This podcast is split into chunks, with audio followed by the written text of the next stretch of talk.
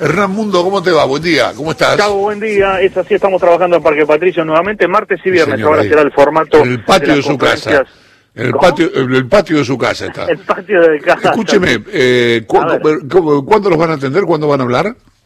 Eh, martes y viernes ahora Bien. es el formato de las conferencias. Hoy tuvo un horario eh, inusual que intuimos tuvo que ver con la aparición más temprano de Diego Santilli junto a la ministra Frederich, por eso que modificaron eh, para no superponer conferencias del ámbito de la ciudad, pero se va a mantener martes y viernes a las 8 de la mañana el habitual contacto con Fernán Quirós. Perfecto, bueno, métale, ahí, hoy habló Fernán Quirós. Exactamente, eh, vacuna Pfizer, eh, esta, este avance, más allá de que todavía se mantiene en fase 3, este, este nivel de aceptación del 90%, por lo menos informado por este laboratorio, y más allá de la prudencia habitual de Fernán Quirós, eh, señalaba que es un dato alentador, lo decía en estos términos.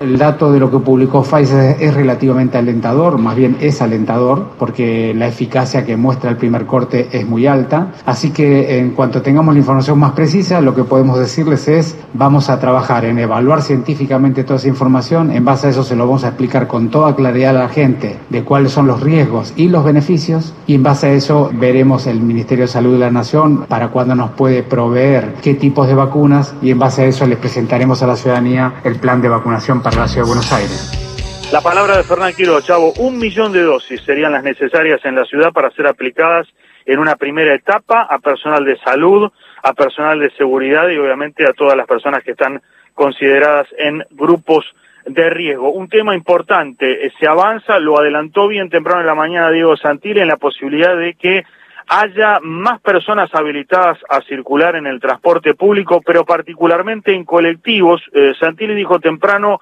10 personas a bordo eh, de los colectivos de a pie, o sea, más allá de las personas que están sentadas, hay que evaluar técnicamente cada uno de los colectivos. Quirós cree que en los colectivos más modernos existe la posibilidad de una mejor eh, ventilación, veremos si efectivamente es así. Y por otro lado, un tema que venimos siguiendo, tema teatral, dice Fernán Quirós que es cuestión de horas o a lo sumo de días que la Nación apruebe el protocolo que presentó la ciudad de Buenos Aires para que reabran los teatros porteños.